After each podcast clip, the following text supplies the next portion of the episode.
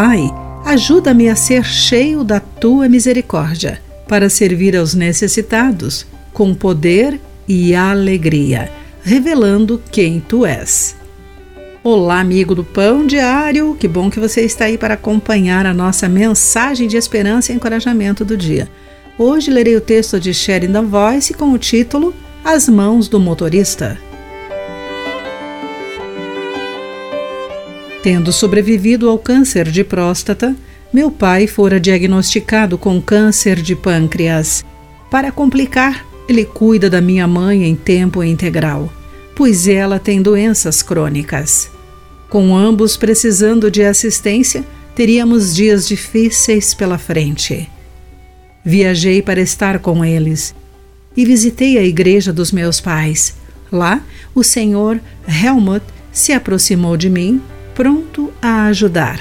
Depois disso, Helmut nos visitou e disse: Eles precisarão de refeições quando a quimioterapia começar, disse ele. Vou organizar uma lista de serviços de apoio. E o corte da grama? Eu posso fazer isso. E que dia recolhem o lixo? Helmut tinha sido motorista de caminhão. Mas para nós, ele se tornou um anjo. Soubemos que ele costumava ajudar outras pessoas, mães solteiras, sem teto, idosos. Embora os que creem em Jesus sejam chamados para servir, de acordo com Lucas 10, versículos 25 a 37, alguns têm capacidades especiais para tal. Paulo chama isso de dom da misericórdia.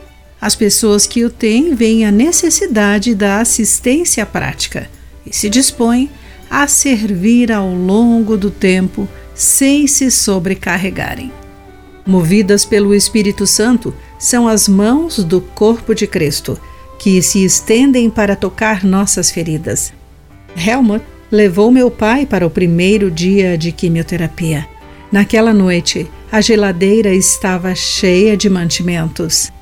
Era a misericórdia de Deus pelas mãos dele. Querido amigo, quais dons espirituais você tem? Leia 1 Coríntios 12, Efésios 4, entre os versículos 7 e 13 e reflita sobre isso. Aqui foi Clarice Fogaça com a mensagem do dia.